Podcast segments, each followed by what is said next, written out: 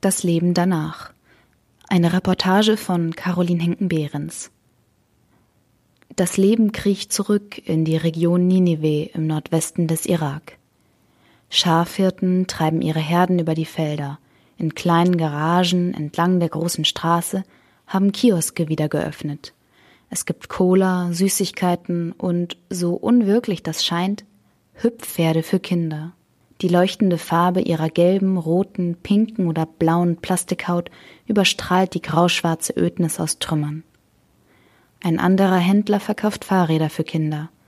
Auch eine Autowerkstatt bietet ihre Dienste wieder an.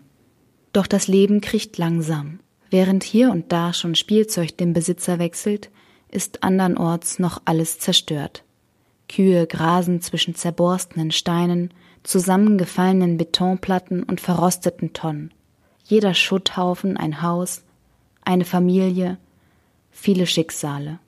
Das Vieh schert sich nicht darum. Es sucht im ausgedörrten Sandboden nach saftigen Halmen, bewegt sich kauend durch das Nichts.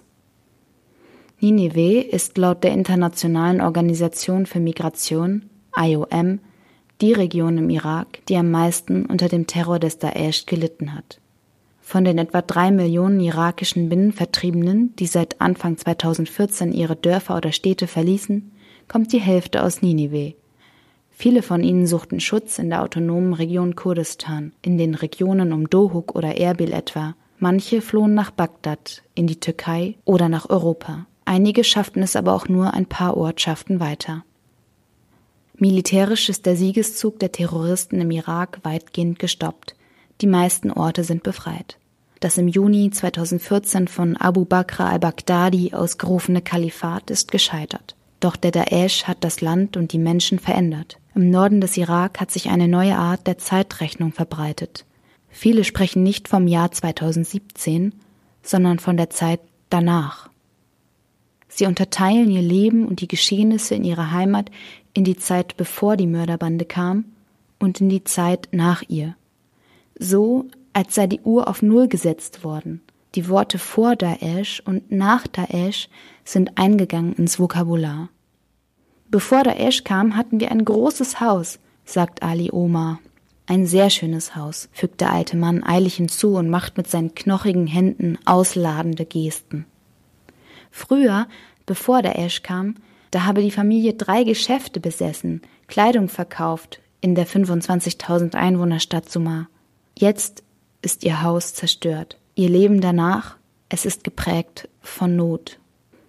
Die Situation ist deprimierend, sagt das Familienoberhaupt und blickt sich in dem halbdunklen Raum um, auf dessen Fußboden er Platz genommen hat und der seit drei Jahren das Wohn- und Schlafzimmer der Familie ist. Rot-schwarz gemusterte Orientteppiche dienen als Sitzgelegenheiten.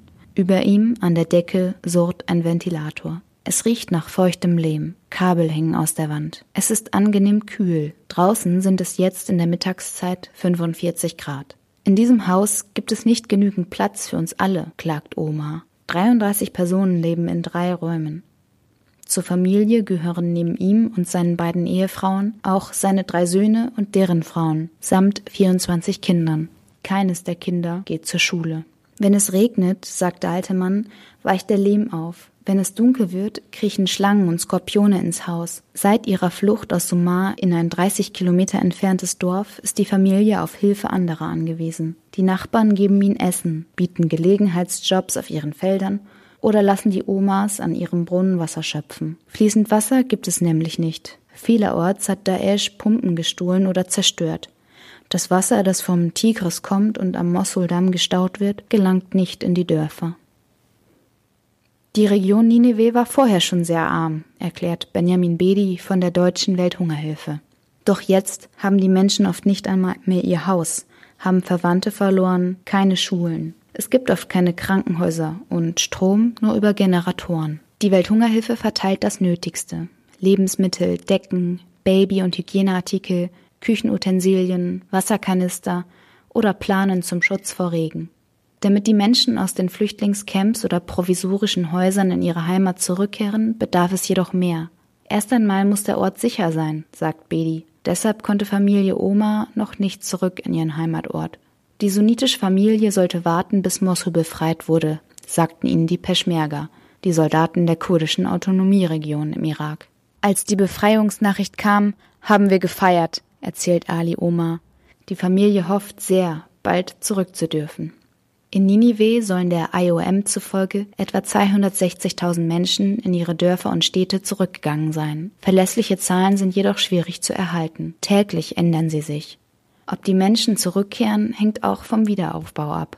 Die Familien kehren in ihre Dörfer zurück, wenn ein Ort wieder eine funktionierende Schule oder Wasserversorgung hat, erklärt Bedi. Es sei deshalb wichtig, den Menschen Hoffnung zu geben, dass sich was tut. Der Wiederaufbau geschieht oft mit Geldern internationaler Organisationen wie den Vereinten Nationen. Auch die Welthungerhilfe treibt die Instandsetzung von Straßen, Wasserpumpen oder Schulen voran. Im Ort Rabia etwa, nahe der syrischen Grenze. Durch Luftangriffe auf die Stellungen des Daesh wurden in der Stadt viele Gebäude zerstört. Das Krankenhaus war so gut wie fertiggestellt, erzählt Bedi. Es sollte bald eröffnet werden. Dann kam Daesh. Jetzt ist an eine Eröffnung erst einmal nicht mehr zu denken. Aber immerhin, die Welthungerhilfe hat in Rabia vor kurzem eine Schule und einen Park wieder hergerichtet. Die Bevölkerung hat dabei mitgeholfen. Gegen ein Gehalt von 25.000 irakischen Dinar pro Tag, das sind etwa 18,50 Euro, konnten die Menschen beim Aufräumen oder Streichen helfen. Zwölf Tage durfte jeder mitarbeiten. Am Ende gab es das Geld. Cash for Work nennt sich das Projekt.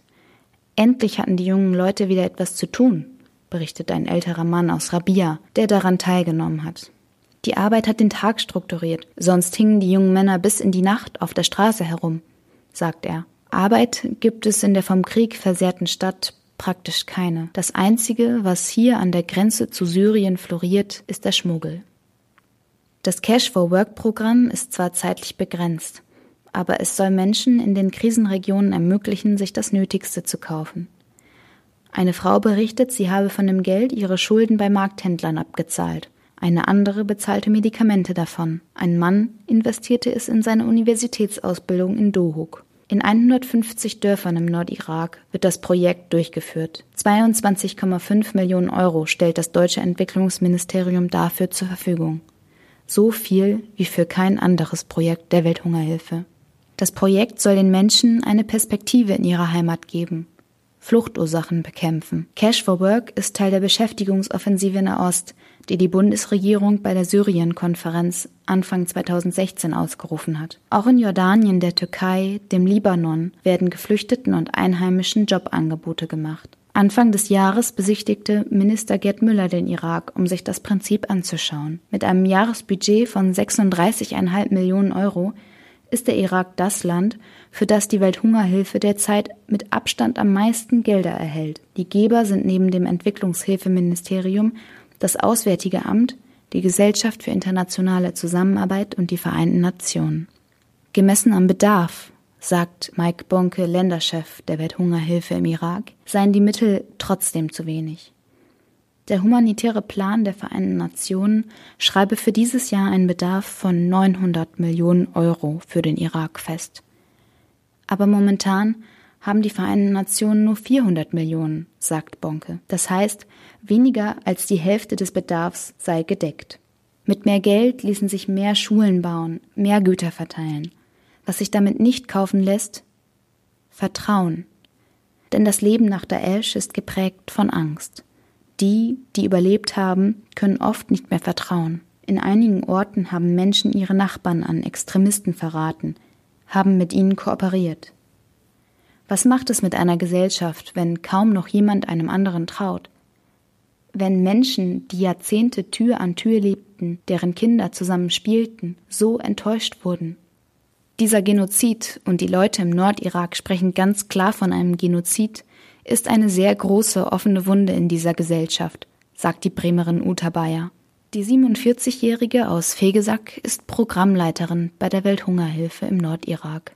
Gemischte Ortschaften, sagt Uta Bayer, also Ortschaften, in denen Jesiden mit anderen Religionsgruppen zusammenleben, gebe es so gut wie keine mehr. Jesiden, aber auch Christen, fürchten sich vor arabischen Sunniten, weil Daesh überwiegend aus Sunniten besteht. Der Daesh verfolgt Jesiden als Teufelsanbeter. Doch auch Sunniten leben in Angst vor der Rache der Minderheiten.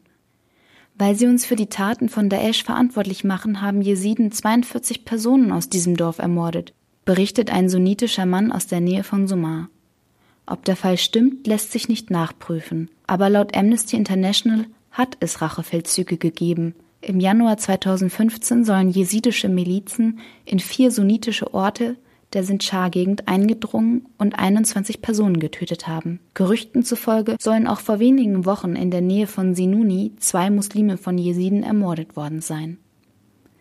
Die ethnischen und religiösen Konflikte sind nicht neu im Irak. Unter Saddam Hussein dominierten 24 Jahre lang Sunniten den Staat, obwohl Schiiten eigentlich die Mehrheit stellen.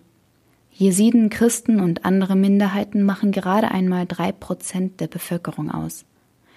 Hinzu kommt die Teilung in Araber und Kurden. Die leben im Norden des Irak seit 1992 unter einer Autonomieregierung mit eigenem Präsidenten und Parlament. Ein Mix, den der Daesh mit seiner spalterischen Ideologie noch verschärft hat. Das Leben nach Daesh ist besonders für die Jesiden schwierig. Eine Frau, die das deutlich macht, ist Shirin. Sie ist eine stille Frau Mitte 30, die nur antwortet, wenn sie explizit gefragt wird. Ein schwarzer Schleier bedeckt ihre dunklen Haare. Sie hat ihn weit ins Gesicht gezogen, bis über ihren Mund. Neben den alltäglichen Problemen, dem Durchfall etwa, dem salzigen Grundwasser oder der Tatsache, dass sie sich nur ein Frühstück leisten kann, erzählt die Frau von ihrer Furcht. Ich habe Angst vor der Zukunft, sagt sie leise. Davor, dass der Daesh wiederkommt. Oder eine andere Gruppe. Dass sie wieder fliehen muss, dass ihnen ein 75. Genozid angetan werden könnte. 74 Mal nämlich, so zählen es die Jesiden, wollte man sie in ihrer Geschichte bereits auslöschen. Sherins Mann wurde von Daesh getötet.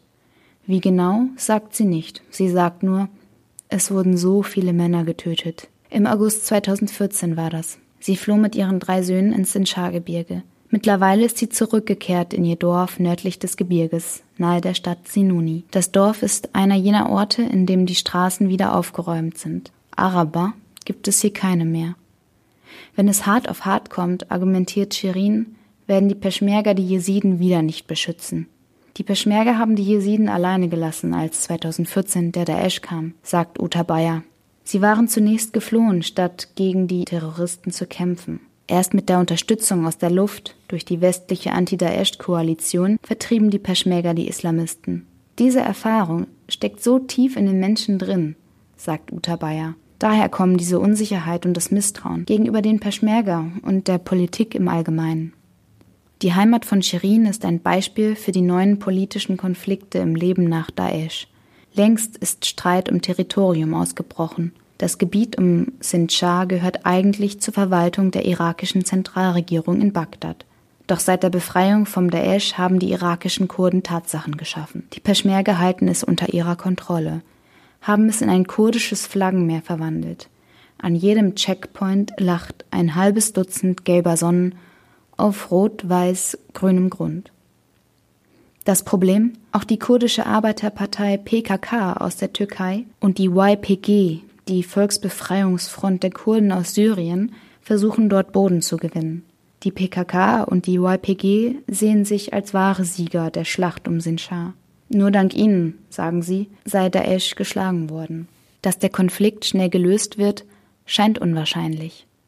Der irakische Kurdenpräsident Massoud Basani verkündete, das Territorium nicht mehr hergeben zu wollen. Für Basani geht es um viel.